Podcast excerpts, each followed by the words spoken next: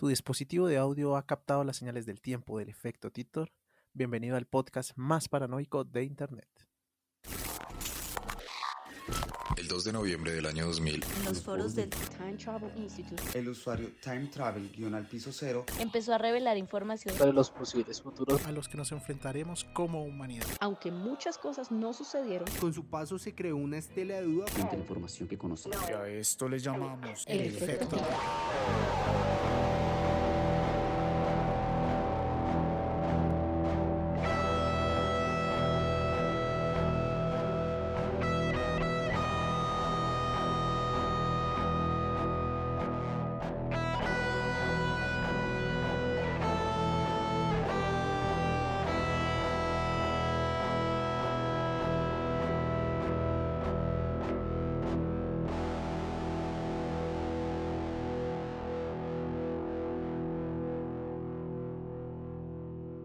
Transportémonos a 1727, en Francia.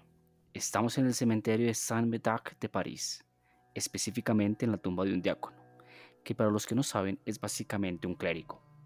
Empiezan a suceder curaciones milagrosas, acompañadas siempre de convulsiones, crisis de devoción y el nacimiento de lo que parece una secta religiosa.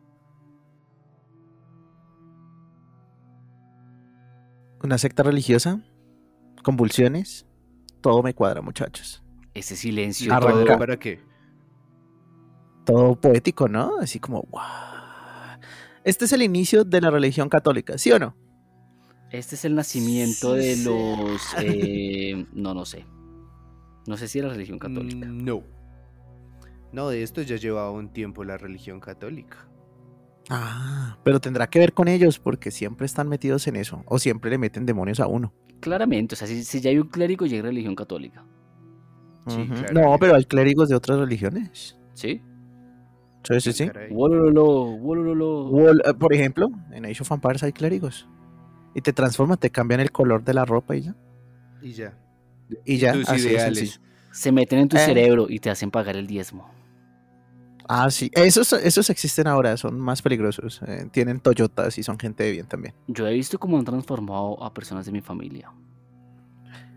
Duro eso. Hay que hacer un capítulo y ya lo hemos nombrado varias veces. Está ahí en el horno, cocinándose, maridándose sabrosito a fuego muy lento. El tema de las eh, de los credos y de las órdenes religiosas y, y estos cultos donde se empieza eh, la gente a reunir y a creer en ideas raras y después termina muerta por jugo de mora.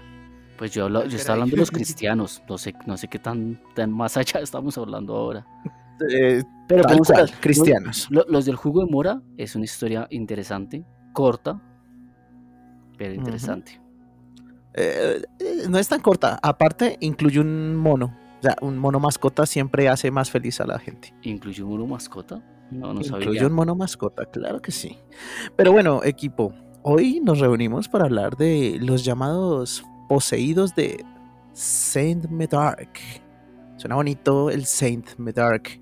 Eh, lo escuchamos varias veces en el traductor de Google porque era complicado. No, mi francés no está muy bien. eh, espero que mis compañeros de mesa lo, lo logren, ¿sabes? Como explicar un poco mejor. Sí, sí, porque ya en otros capítulos habíamos rozado el desprestigio con las pronunciaciones.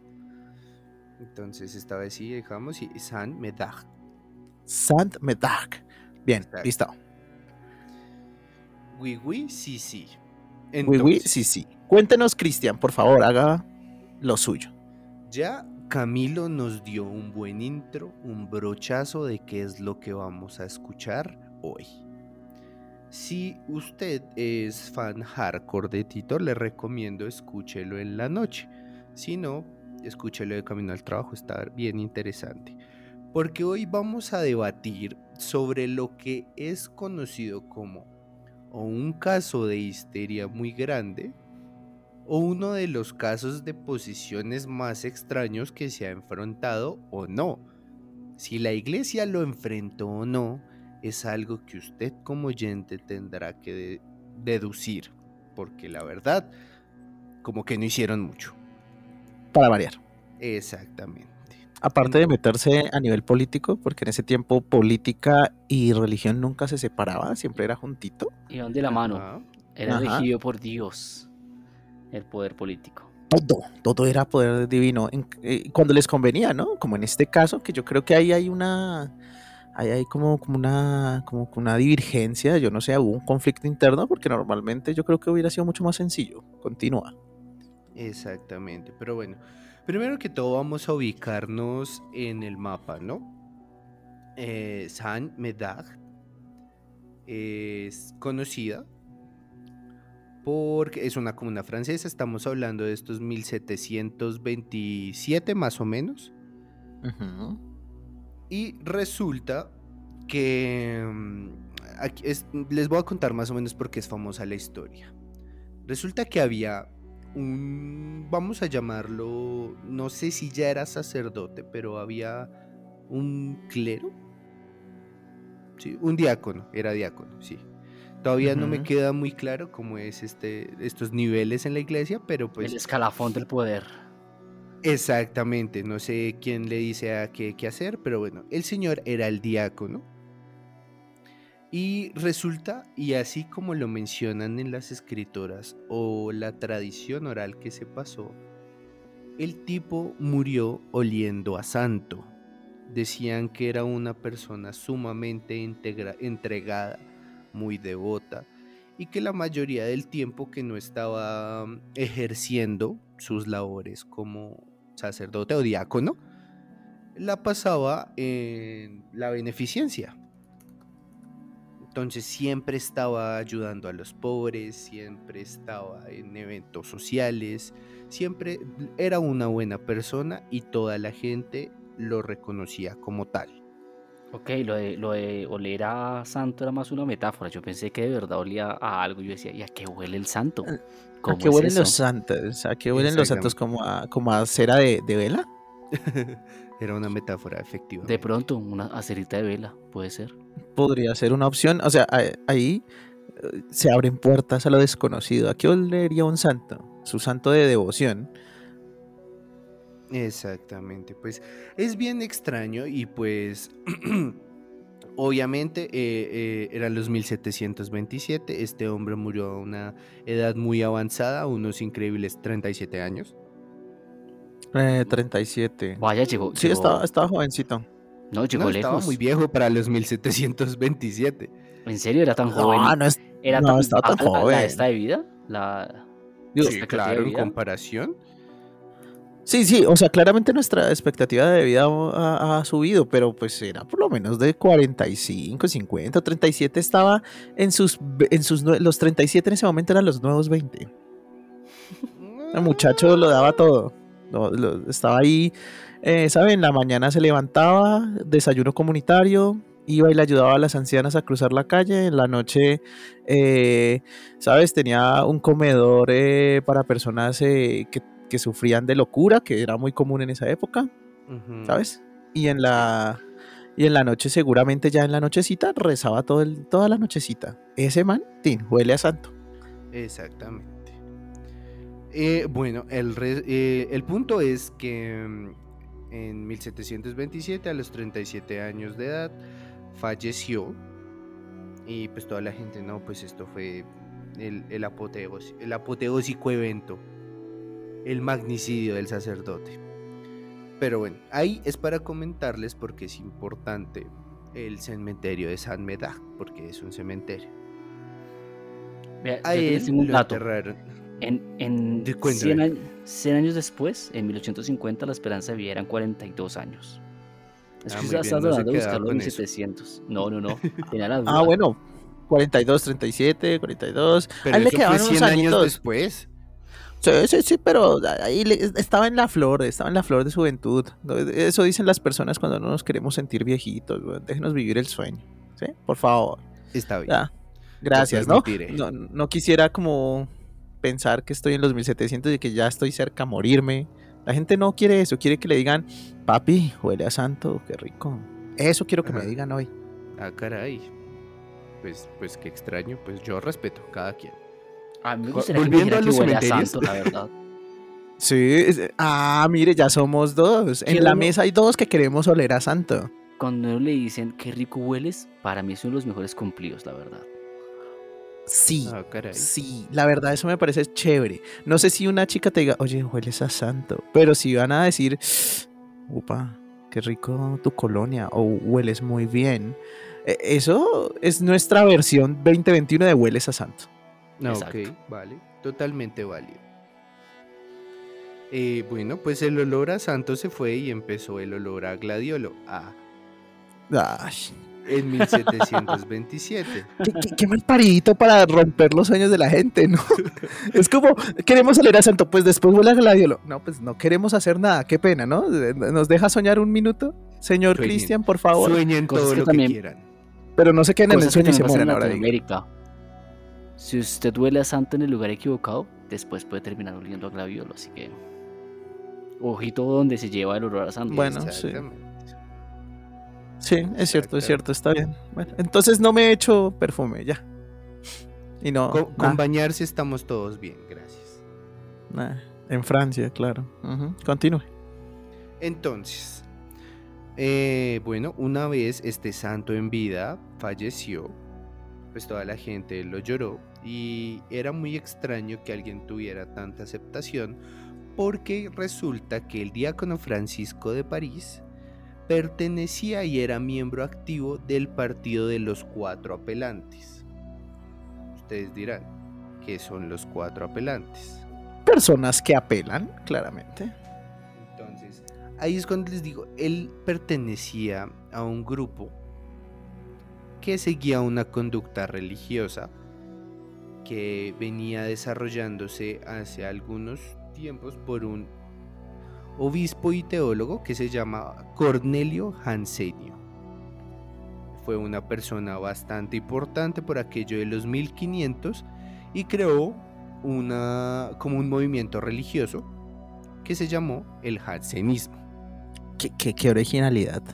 La, la raza humana se ha dedicado a deslumbrar, deslumbrarme en cada episodio con su creatividad a la hora de poner nombres. Maravilloso. ¿Será creatividad o será un tema de poner como que yo descubrí algo y, y quiero ponerle mi nombre, ¿sabes? Como algo que, que perpetúe mi existencia. ¿Han visto? Por ejemplo, los Pero animales sí, que tienen bueno. nombres como los apellidos. Uno entiende eso. Uno, ¿Tendrá que ver algo más con el ego? No, y digamos, puede ser, pues digamos, ego, ego que los argentinos encuentren un dinosaurio y le pongan argentinosaurios. Ego, eso es ego. ¿Sí? Pero en una religión se supone que eh, algo es para el, para el público, para el público no, sino ni siquiera para el público, para la comunidad, para la gente que ama, para tu hermano, para tu hermana.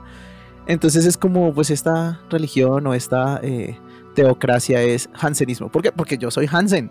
Y si usted va a creer en algo va a tener mi nombre. Es raro, ¿no? Digo yo. Sí, Por- porque es no va a decir, crean el jorgismo. Yo es lo, yo lo pailita. Es pailita. Es aunque, yo, aunque yo diría, ahí- aquí entra algo interesante y podemos dejarlo ahí en, los, en las historias eh, eh, en los próximos días.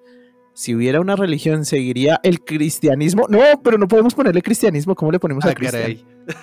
O sea, hay conflicto de intereses, mi hijo padre. Eso veo.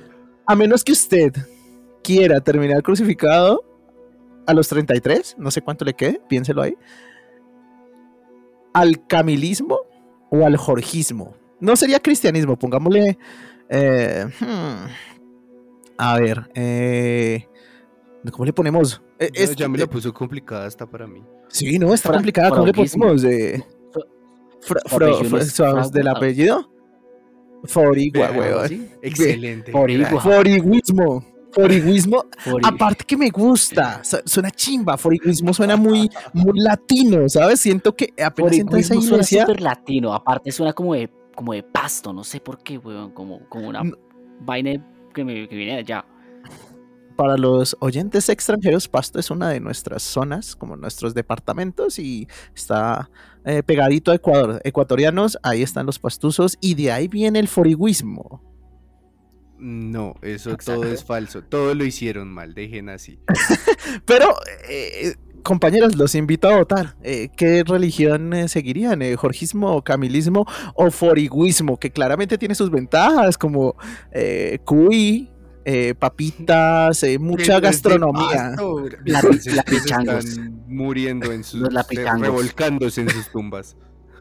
Los Eh, lapichangos es una comida de pasto, les voy a contar cómo es. Básicamente es un, pura, un puré de papa. la, pi- la pingachos, ¿no? La pingachos, la pingachos. Yo La que dije, pingachos. yo que dije la pichangos. No me acuerdo, pero lo dijo mal. Como, pich- como pichalangos. Y yo, bueno, eh, qué pena con la gente de pasto que debe estar Eh, eh, diciendo. El pichalango es otra actividad física que no les voy a explicar en este, pod, en este podcast porque es apto para niños. Pero "Po- los Podemos hacer un podcast de pichalango, güey. la pingallo es puré de papa criolla frito con tajadita de queso en la mitad. Puré de papa criolla, delicioso. Pero bueno, les voy a contar sobre mi religión. Mi religión se come bueno, o sea, hay que comer, hay que engordar, hay que ser mm, de comer rico y hay que creer masivamente en las cosas. Si usted es de los que se frita conmigo y dice, jue Mm. madre, ¿con qué teoría loca saldrán hoy? Eres de los míos, eres de mi religión. Vea, pues, eh, eh, ahí hizo su, su proselitismo, ¿no? Esto es Exacto, proselitismo. Esto es tal proselitismo, porque Igual este es el podcast de de todos. entrada, ya de entrada no voy.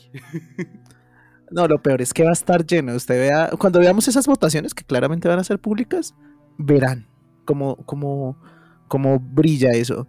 ¿Ah? Bueno, Aparte y- que falta el último, porque claro, hay que hacer esto. Falta la- la religión de arroz, que solamente se comunican por la mente. Exactamente. Solamente te pueden decir cosas por la mente. Ross, ustedes no lo saben, pero en todos los capítulos siempre habla. No, esa voz que escuchan en su espalda y ese respirito es Ross, no, no es el fantasma de su casa, no es el violador que está eh, prófugo hace unas semanas en su ciudad, no, es Ross que pues se comunica de esa forma y le gusta también respirarle en el hombro a la gente, es algo muy marciano. Exactamente. Pero bueno, ya que ustedes le dieron tumba a todo mi pasado y ancestros con lo que dijeron, vamos a seguir hablando de la otra tumba del señor del jansenismo. Ahora, cabe aclarar, les explico un poco, la corriente del jansenismo era un poco puritana, por no decir mucho. Enfatizaba en el pecado original, la depravación humana y la necesidad de gracia divina. Era un poco facha al decir que se salvará solo aquellos a quienes les fue concedido desde su nacimiento. Oigan, les ¿sí? cuento algo. Entonces, ¿qué sería? Vean que yo, yo pasé por varias religiones. La búsqueda de Dios en mí ha sido Ah, incesante. ok. Una vez fui a una, a una iglesia cristiana y me quedé escuchando todo el sermón. Y el man dijo algo que me dejó impactado. Básicamente hablaba sobre por qué la gente que dice que lo importante es ser bueno, ser una buena persona y no quedarse con las religiones, no va a ir al cielo. Y yo que como, ¿cómo así este?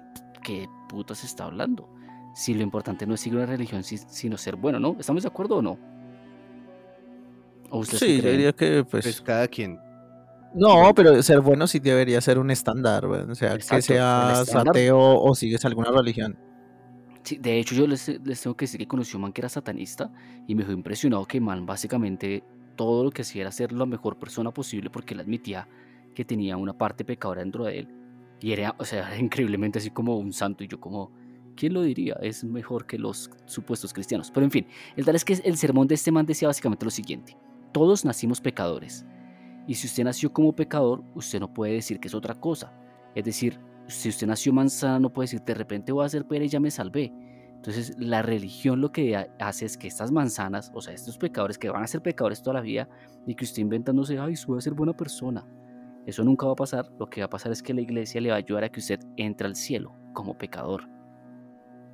Pidiendo perdón por, pues. sus, por, sus, por sus pecados. Yo me quedé como, no puede ser que la gente de verdad le enseñen esto en la iglesia, marica. Yo solo quiero decir que Camilo sigue siendo proselitismo de su religión en este momento. Si eso veo. No, no, no, no, no. Esto es información. ¿Sabe que hay leyes para eso, no? Ujú. Ojito ahí, ojito ahí. Después sale ahí pidiendo diezmo y no sé qué chimba. Así empiezan los cultos y después terminan con juguito, con juguito de mora en la tráquea. No, no, no. Mención Exactamente. política no paga. Exactamente. Bueno, y puede que le pase lo mismo que le pasó al jansenismo, que empezó como la religión hasta que el Papa lo declaró eh, herejía. Claro, Yo creo que lo- eso le pasaría a la de la religión de Camilo. Continúe porque me interesa. No, pues sí, con toda la razón. Y hablando de herejes como Licaón, eh, les voy a seguir contando qué fue lo que pasó y por qué este cementerio y este sujeto son conocidos. Hágale. Entonces resulta, eh, bueno, como les dije, el jansenismo fue eh, declarado hereje. Entonces decían que pues todas las personas jansenistas se cerraban a la firme condena de la herejía. Esto porque pues para declararlo una ley salió una bula papal Ungenitus en 1713. Este texto rechazaba las frases tesis sobre la gracia y la predestinación propias de los jansenistas, etcétera, etcétera, pero eso no le quitó toda la fama que ya tenía, sobre todo en Francia. Ah, esto iba más allá de Francia también. Exactamente, esto era... Esto, el voz a voz llegó y digo, oiga, lo que pasa es que Esto pertenezco a una religión. Exactamente, pero no, esto era de la clase alta, porque decía, es que yo Ah. nací con el cielo ganado. Ah. Pinches. Tenía sentido que si algo iba a venir como de la clase alta iba a ser como que se ya tenían ganado algo por ser ellos. La gente bien haciendo las suyas. Ujú. Entonces, como esto venía de las élites, el hecho que una persona que creyera tanto, hiciera parte de este, ya en este momento culto, eh, estuviera tan entregado a los más necesitados, hacer tantas obras, dijo, hey, sacó al jansenismo del debate meramente teológico de las élites y lo democratizó. Entonces ahora todos en la ciudad podrían ser jansenistas. Dijeron, hey, no, esto no va en, en esto, esto va en, en la devoción, en, en cómo actúes y todo esto. Y empezó a crearse como un nuevo partido de obispos y de monjes y curas, incluso de laicos, quienes apelaban el texto de la bula papal, el ungenitus del papa. De ahí el nombre de los apelantes al que pertenecía el señor eh, de París, el diácono Francisco. ¿Listo? ¿Qué sucedió con ellos? Todos fueron descomulgados. Ah, tiene sentido. Y eso mismo le va a pasar a Camilo, así que controles, ¿sí? Ajá. Yo, yo he pasado por tantas religiones, ya me excomulgaron de todas, yo creo. Esas son todas De celotas entre pronto. ellas. E- Es muy probable. Di- Diga, lo bueno es que hoy era tres infiernos. Distintos todos. Bueno, el punto es que en el momento que los excomulgan, dicen como. O sea, que pasó todo. eh, incluso el señor Francisco de París las firmó todas. Entonces dijeron: ¿se puede reconocer la santidad de alguien que pertenece a un partido condenado por la iglesia y por la autoridad? Ush. Entonces ahí, profundo. ahí empezó un debate en las calles y hizo que la imagen del el diácono llegara a otros niveles, que se empezara a convertir más en un símbolo. ¿Y qué es lo que sucede con los símbolos? Que se les empiezan a agregar significados. Y aquí es donde vamos al por qué se llama los poseídos de San Medard. Resulta que, bueno, a este punto, eh, todos los pobres en el barrio San Medag lo tienen a él como una deidad ya. Ellos lo beatificaron, todos en el barrio, listo. Eh, y resulta que empezaron a hacerle ofrendas en su tumba. Y de un momento a otro estas ofrendas empiezan a tener resultado. Las primeras curaciones milagrosas alrededor de su tumba se producen en 1727. O sea, el mismo año de su muerte. Exactamente. Y el cementerio se va a convertir en el lugar de encuentro de un número de candidatos a curación, de espectadores de todos los niveles sociales, y pues también se convierte en un campo político. Porque ahí no solamente van los pobres a decir, uy, este man ayudó a mi vecino tal cosa. Van los ricos a decir, ¿cómo así que los están ayudando? ¿Cómo así? Este man ayuda a la gente pobre. O sea, qué boleta. Tal cual. Entonces, ¿cómo funcionaba esto? Los fieles se acostaban sobre la lápida y empezaban a recibir la curación, recogían tierra del lugar para confeccionar eh, los bálsamos, menjurjes, cremas, todo lo que se pudiera hacer con lo que estaba ahí.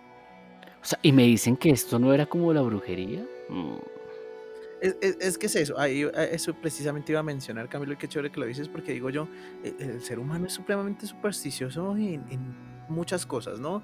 Desde el sudario de Turín, donde la gente quiere tocar esa parte, o si hay una figura muy reconocida en tu, en tu país, en tu ciudad, seguramente, digamos como en el caso de Colombia, que muchas de, de las figuras eh, católicas sobre todo tienen como mucho misticismo. Entonces el señor de Buga, que es el señor caído, ha salvado un, Su- un montón de Ajá. gente de enfermedades porque usted fue y lo tocó, hizo el paseo. Subir a Monserrate Y de rodillas pasa y no con sé nuestro qué. amigo. Ajá. Esto mismo está pasando con nuestro amigo obispo, que el man se murió en la flor de su juventud, ya lo dijimos. Diácono, diácono. a su diácono.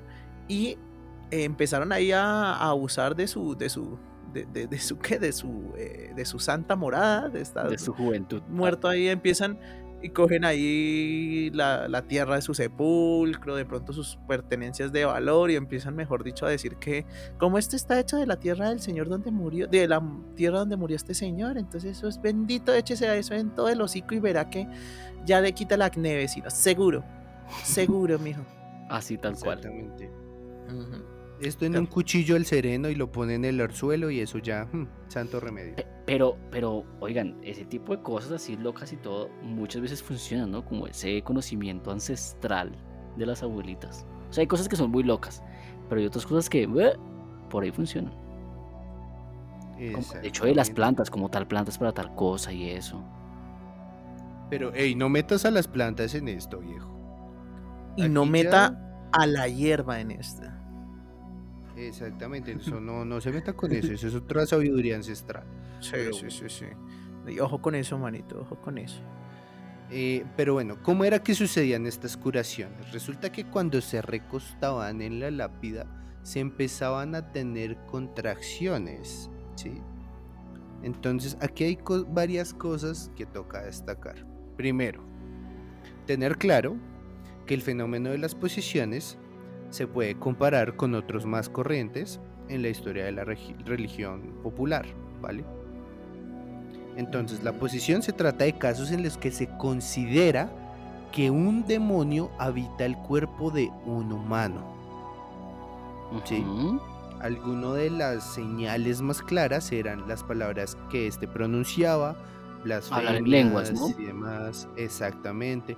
Los gestos, que en este caso se sobresalta sobre todo el desenfreno sexual. em, y la voluntad, sino la presencia del demonio en su interior. ¿Ok? Entonces, hasta ahí, esto era lo que la gente pensaba para decir, hey, esta persona está poseída. Ahora, lo del exorcismo, ese sí viene desde los tiempos de Jesús. mm, Jesús incluso exorcizó así porque él, y sus poderes eran así. Y eso está mm, estipulado en la Biblia y otras cosas, pero para que ellos, eh, o sea, ellos refiriéndome a la iglesia, entrara a estos casos como posesión, tenían que cumplir como eso. Ahora, ¿qué era lo que sucedía? Y, aquí es cuando mm, empiezo a decirles, tienen que ver esto con un ojo clínico. Resulta que la mayoría de personas que llegaban no llegaban por sí mismos, sino llegaban ofreciendo a alguien, eh, más que todo mujeres jóvenes, y empezaban a tener contracciones sobre la tumba. ¿Qué, qué, qué? Como ya sabían. así? Como así que llegaron Sí. ofreciendo a alguien a mujeres con contracciones? ¿Esto qué significa? O sea, verdad no entiendo. Sí, se nota porque no escucho bien. Ah, ¿Está poseído? Sí, exactamente.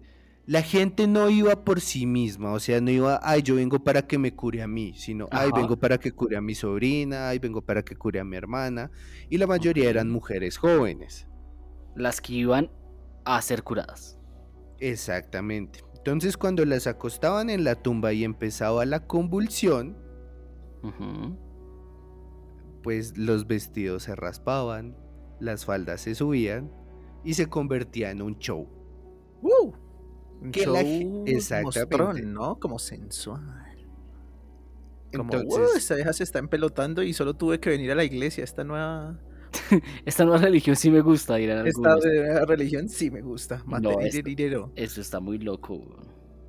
Exactamente, pero eso no es lo raro. Resulta que muchas Ah, no es. personas que frecuentaban eh, el cementerio empezaron a darse cuenta de lo que sucede y dijeron, hey, aquí hay cómo hacer cosas.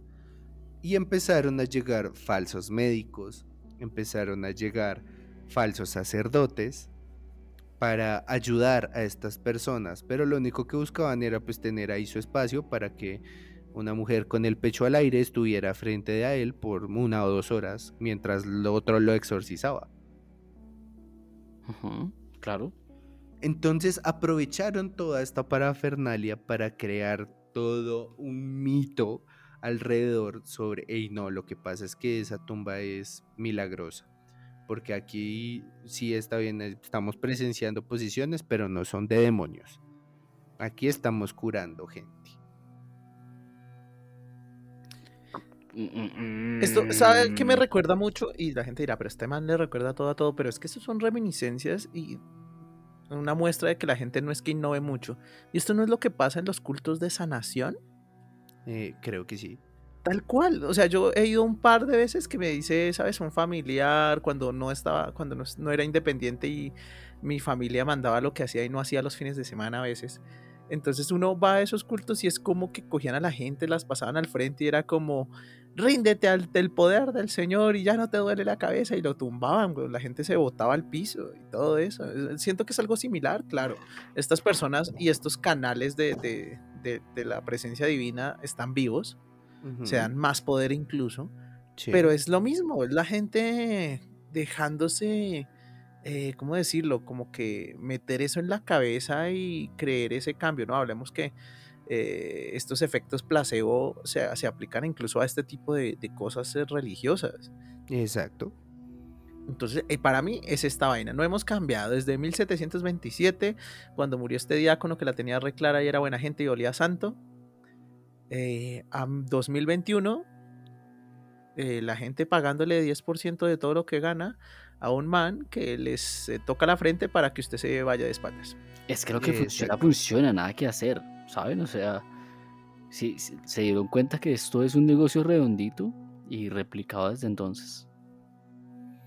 Claramente, claramente. Y es que a diferencia de nuestra época, en ese entonces era como más complicado que la noticia llegara a oídos de alguien que pudiese hacer algo, ¿no? Entonces por eso les comento que esto duró cuatro años. Cuatro años en que la gente iba a acostarse a una tumba. En que la gente iba a ver chicas en una tumba, o sea, marica. También. Esto, esto es peor que cualquier cosa que hubiera hecho un culto de brujas, como de lo que hablamos en los capítulos de, de Salem y esto. O sea, es mucho peor. Sí, pero cabe aclarar que en este caso, y yo no excuso a nadie acá, pero acá no hay un sacerdote detrás. Acá fue la misma gente haciendo conclusiones de todo lo que veía. Tal cual. Aparte que si se habla de grandes esferas de poder es porque la gente tenía la idea de que había sido seleccionada por algo, ¿no? Exactamente. Y mucho de lo que yo eh, leí sobre este caso es que estas convulsiones y demás se estaban eh, haciendo un paralelo, se estaban relacionando con los estigmas de nuestro Señor. Ah, caray. Entonces era como, es que yo me retuerzo así como sabrosito, es porque soy el, eh, estoy representando el sufrimiento de, de nuestro Salvador. O sea, se comparaban con Jesús, también estamos hablando un poquito de, de que se les iba la olla. Palabras fuertes, sí. Sí, o sea, fue pucha, entonces de ahora en adelante, quién sabe en esos cuatro años cuántos elegidos hubo porque sí, cuánta gente se sugestionó a sí misma para darse un valor eh, casi que santificado, ¿no? Sí, exacto. Y no solamente eso, porque como les dije en algún momento tuvo tinte político. Por eso, después de cuatro años, el 15 de julio de 1731, empieza el acabose. Los jansenistas habían tenido cuatro años aprovechando la publi- publicidad de los milagros. Eh, el arzobispo de París afirma que es una orden escrita que todos estos fenómenos son falsos y que se debe terminar con el culto a las reliquias. Ese fue el dictamen que dijo el arzobispo de París. Después de esto, 23 curas parisinos le envían una petición para lograr el reconocimiento de los cuatro milagros sobre los cuales tiene un solo expediente de testimonios, porque esa es la otra. Lo que buscaban con estos milagros era beatificar al diácono. Pero pues ustedes Supuestamente, ¿no? No sé, no sé si lo saben, pero para estos procesos de beatificación se deben cumplir con unos requisitos que entonces em, tiene que, el milagro tiene que tener ciertas condiciones. La verdad no lo recuerdo bien, pero si no estoy mal, es que si una enfermedad es que la enfermedad no tenga cura, que se haya co- eh, curado completamente y, y otras cosas. Yo por ahí lo vi en la última, en una película que vi hace poquito sobre. Era pésima esa película que se llama eh, Ruega por nosotros en latino. En inglés se llama eh, The Unholy, lo, lo profano. Eh, y sí, precisamente hablaba de una persona que podía curar supuestamente a las personas y demás. Y hablaban de, de los requisitos para que algo sea catalogado milagro. Ujú, Mala, sí, para qué mala película. No me gustó tampoco. Sí, Ah, sí, iba, o sea, iba bien, iba bien. Creo yo que iba bien la película, pero al final como que se desinfló, como que me dormí. Sí, es una pena. O sea, la idea era buena. Yo me dejé vender el. eh, ¿Sabes? El cartel me vendió. Pero bueno, yo sí lo tengo acá. Eh, daticos rápido desde un celular conectado a internet. Milagros del- del siglo XXI. Ajá. Que la dolencia sea incurable. Que se haya puesto de manifiesto la total ineficacia de los medicamentos, protocolos empleados en el tratamiento de dicha eh, dolencia. Esto sí es esto es muy viejo. Y por eso es que hay más, hay menos milagros con el avanzar del tiempo, porque claramente eh, la medicina de hace 300 años curaba mucho menos cosas que la de hoy, ¿no? Sí. Que la curación haya sobrevenido de manera instantánea o casi instantánea. Y que la curación haya sido absoluta. ¿Usted está diciendo? Corazón. Curación. Es que, parce, salí portugués. eh, a un bar eh, portugués y se me quedó el corazón. no estoy seguro que se diga así. Pero bueno, Ni avancemos. O ¿Y sea- ¿Qué, le- qué sabe si no? El único capítulo que realmente usamos el traductor de Google para no cagarla en acentos y, Y se la cagamos. hablar en portugués. Sí. Ah, ah, ah, ahora no puedo, o sea, qué pena tener este, un acento extranjero, o sea, me está, o sea, esto es xenofobia.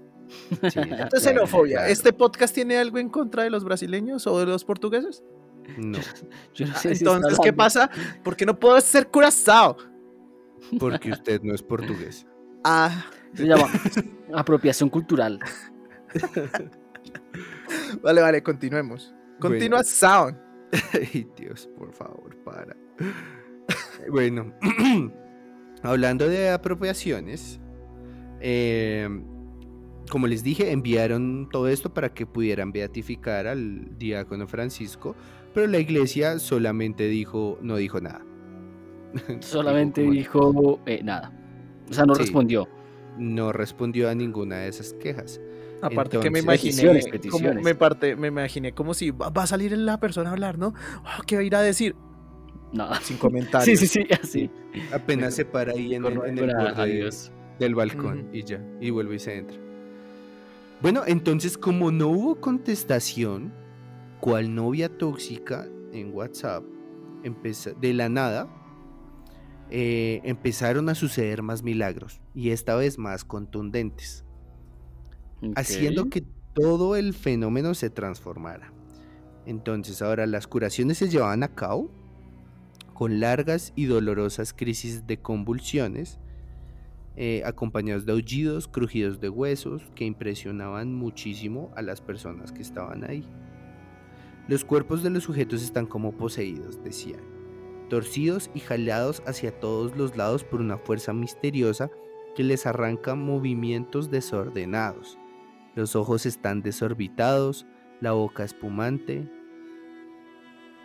El efecto a veces escabroso de estas escenas no escapa de la policía del rey. Entonces dicen que lo más escandaloso es que un informante Mm. eh, pudo ver algunas niñas muy bonitas y bien hechas en los brazos de hombres que al socorrerlas aprovechaban para satisfacer sus pasiones. Diablos. Entonces- Exorcismo por snusno. Exactamente. Eso es impactado, Pero exorcismo. no sorprendido. Si me gustan, materire lirero. No, que va, que no apoyamos las cosas sin consentimiento. Claro que es consentimiento, ¿no? O sea, pues marica la vieja. Parce, ese grupito de gente rica tenía era un fetiche. Más o menos sí. No, no. Eso es un pero- fetiche. Pero eh, por parte de los tipos, pero de las tipas, no.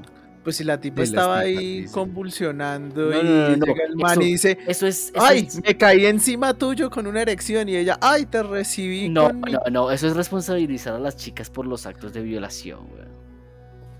Y usted está deslegitimando esta teoría, que me parece muy raro de su parte. Pero es que, o sea, yo no sé si. O sea, no, marica, es que la gente iba engañada. Yo creo que las chicas iban engañadas.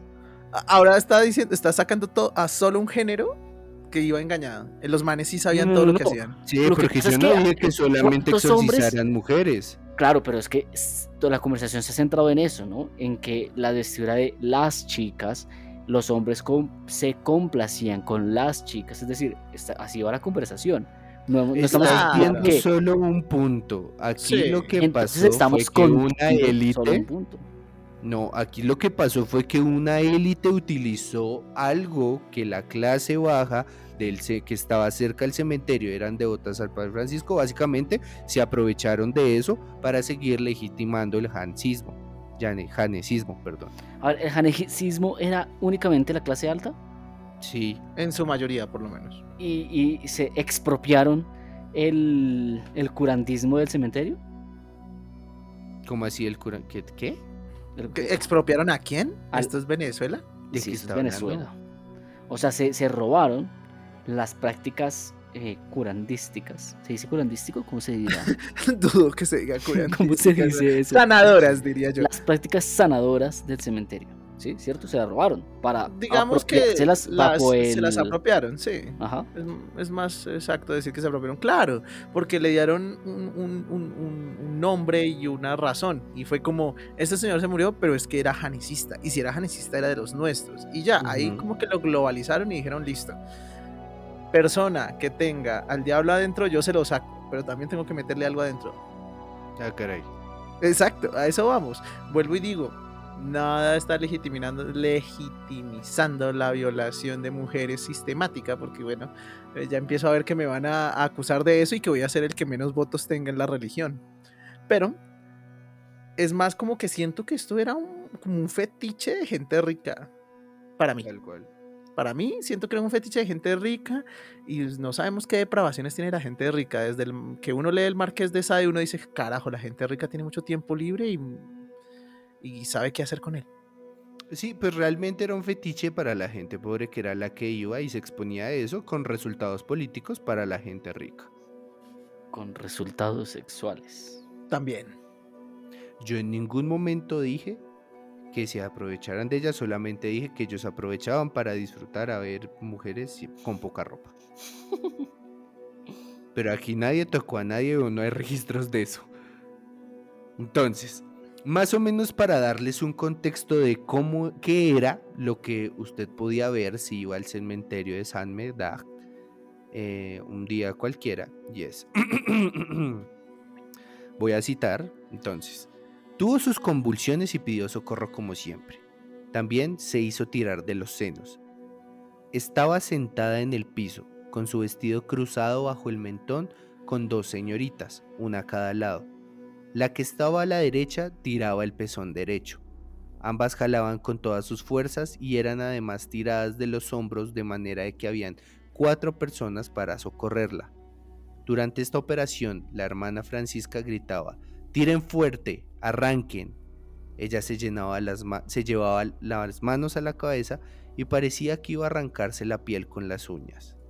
Con las manos a medio cerrar sobre su vientre, intentaba sacarse las entrañas. Se apretaba el cuello con dos manos para ahorcarse, y entonces, con la frente arrugada y las aletas de la nariz abiertas, se ponía morada y sus pies quedaban rígidos, como si estuviera colgada. Diablos. Entonces este era el tipo de escenas que veía estas personas y por eso fue que se llegó a hablar de posesiones y de milagros de curación. ¿Sí? Ustedes dirán, no, pero es que eso no tiene sentido. Ahora, si usted ve esto enfrente y ve que le pasa a, muchas personas durante cuatro años, dice, ah, bueno. Sí. Es que está muy loco, man. Yo solo digo que la gente se sugestiona y por el nombre de una religión puede hacer un montón de cosas. Digamos, volviendo al tema este de, violaciones involuntarias y voluntarias, tranquilamente la nena puede estar en un éxtasis así súper loco en el que ella misma se metió, así como la gente convulsiona en los centros de sanación a lo maldita sea porque sí. Y llegó un man y, ha pasado, muchachos, y esto me causa un terrible dolor decirlo, pero tranquilamente he- ha habido reportajes donde literalmente los pastores en, en este, en esta actualidad le dicen a una chica, es que yo tengo el palo sanador, literal. Tal Sí, cual, pasado. estoy citando. Lo estoy citando. Lo estoy citando. Entonces a eso vamos. O sea, esto, como decía Camilo, es la fórmula secreta que no tiene que cambiarse porque está funcionando y viene funcionando. Exactamente. Y pues bueno, desafortunadamente em, estos fueron los resultados hasta que ya la policía del rey tomó cartas en el asunto y decidieron cerrar el cementerio para eh, evitar este tipo de cosas. Ahora, mucho tiempo después, vamos a hablar de unos 100 años más tarde, se logró eh, resolver una de las dudas que más afectaba a esta gente y decían, pero entonces, ¿qué fue lo que vimos? Y es aquí donde llegamos a la descripción del gran ataque histérico. Eh, es una condición que empezaron a investigar y tratar. Eh, esta condición está separada por fases. Tiene fases tónicas, fases clónicas y fases de resolución que concuerdan con todos los síntomas que tenían las personas al llegar al, al cementerio, ¿no? Entonces, básicamente fue un caso en el que, uno, eh, la histeria colectiva se apoderó de todo un barrio. Dos, fue, ¿cómo decirlo? Fue como apoyada y le echaron leña al fuego por parte de la clase alta para así eh, validar una creencia como el janesismo que había sido declarada eh,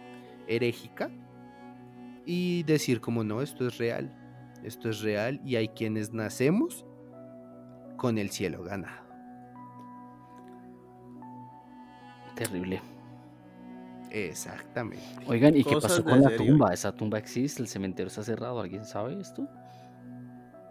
Se Pues- supone que eso sigue existiendo, ¿no? Exactamente, lo que pasa es que ya es solamente la anécdota, porque como te dije, 100 años después ya teníamos toda la información de qué era lo que estaba pasando ahí, ¿no?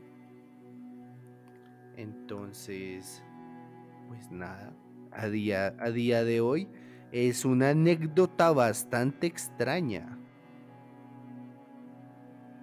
Sí, Sí, en la cual pues se puede se puede ver cómo mm, alguien aprovechándose de, de todas estas cosas eh, logró hacer una historia que duró por cuatro años, que la verdad, y supongo que hizo sufrir a muchísima gente, también mucha gente sacó pro- provecho de esto, y que marcó un momento en la historia tanto del clero como de París porque también cabe aclarar que a partir de esto se empezaron a tener ciertas reservas frente a lo que es un, una posesión real. Entonces, no sé si lo saben, pero antes de que se dé permiso para hacer un exorcismo, se tienen que cumplir como ciertos requisitos para que la iglesia diga como sí, es posible que esté poseída y se puede hacer un exorcismo. Esto no es como en las películas que llega cualquier persona con una Biblia en escapulario y sale para pintura. No. Igual las películas siempre muestran que es todo un proceso así como casi jurídico. Mentiras, no. Pero es todo un proceso de demostrar que sí tienen que mandar un, un papa. Un papa. un, Exacto, pu- un un papa. cura. un cura, un cura. Bueno, Exactamente. Me Interesante siento la cosa. impactado, pero no sorprendido. Y un poquito triste. O sea, es impactante por el alcance que pueda llegar a tener algo y cómo, si beneficia los intereses de alguien con poder, puede llegar aún más lejos. Ese es el resumen, estoy de acuerdo. Exactamente. Entonces, con esta bonita reflexión, esperamos que hayan disfrutado de este capítulo, que lo deja uno pensativo. Pero más que pensativo, lo deja pensando en qué chuchas tiene Camilo como religión y por qué sus religiones están así. Y, y apuesto a que Camilo no practica su propia religión porque el gordo no está. Pero Mm. sí como rico. Ah, eso Lo que no lo pasa es que ha- hago ejercicio también, pero... Ah, eso, ¿Eso, también eso está, está en su religión? Eso sí no me interesa, ¿sí ve? No, no, no, hacer Todo es a no medias. la religión. Eh, Típico político Sí, así, súper de ultraderecha, ¿no? Que te miente por un lado, te, te vende el, oh sí, aquí todos hacemos lo mismo, pero yo hago las cosas para mí, aparte. Exacto. Terrible. Ese no es el ese no es lo que necesita. Esto es para el pueblo y para el pueblo, gente. Eso no es una religión, es una secta. Ojo ahí, ojo ahí. ¿Cómo es eso posible? Así ¿No ha nomás. visto los pasos nomás. para, para distinguir si es una secta? Si el líder no cumple con las cosas que tú debes cumplir, es una secta. Pero, pero hacer ejercicio es ir en contra de mi religión. Ah, Nunca viejo, lo nombró. Sí, Nunca lo nombró. Que yo sepa, no. O sea, y usted lo dijo textual y está grabado. Sí, Me gusta comer rico y engordar. exacto. Y yo no lo veo gordo. Listo. Desmentida la primera religión, muchachos. Ni siquiera lo añadan a la votación. Exacto. Continuemos. exacto. Ahora solo somos tres contendientes. Yo creo que nos gana Ross, pero bueno, Sí. va a ser llamativo. Ustedes no lo saben, pero Ross ya les, les lavó el cerebro. Sí, ya lo- Ross les dijo Plutón a todos al oído y ustedes no entendieron, pero lo sintieron. Exactamente. No, les voy a hacer senc- En mi religión adoramos a los gatos. Punto. Ah, qué buena religión. Ah, no- nada original, ¿no? Porque los egipcios hacían lo mismo. Sí, pues sí, entonces porque yo no veo egipcios ahorita. No vamos a ver eh, gente del foriguismo pronto, créame. Está bien, denos tiempo. Mi El tiempo es religión es sencilla, muchachos, y es escepticismo puro del resto de cosas y religiones. Así que por eso es que mis posiciones son claras frente al foriguismo y el camilismo. Sin embargo, me llevo bien con el rosismo. ¿Estos son partidos políticos o religiones? Un poquito de ambas. Un un poquito de ambas, ¿sí? O sea, en nuestras religiones no nos separamos de la política porque es el sano ejercicio de la conversación política. No hablar de política hace que la gente no conozca el ambiente político de su país y por eso es que votan por los mismos de siempre y por eso están hundidos Latinoamérica en la mierda en que está. Exacto. Uy, se Estaba le aquí. atoradito. Ok, sí, Jorgito estaba atorado. ahí. Lo saqué. Gracias. Sí, ah, un poquito. Exactamente. Y bueno, ahí sí, no siendo más, nos despediremos en este episodio del efecto Titor cargado de tintes políticos y tintes religiosos. No sin antes preguntarle cómo sería su religión perfecta. ¿Qué le pondría a usted? Cuéntenos en nuestras redes sociales, en Efecto Titor en Facebook y Efecto-Piso Titor en Instagram. Entonces, no siendo más, nos escucharemos el otro jueves con otra historia así bien interesante. Vale, hasta luego equipo. Chao, chao, adiós.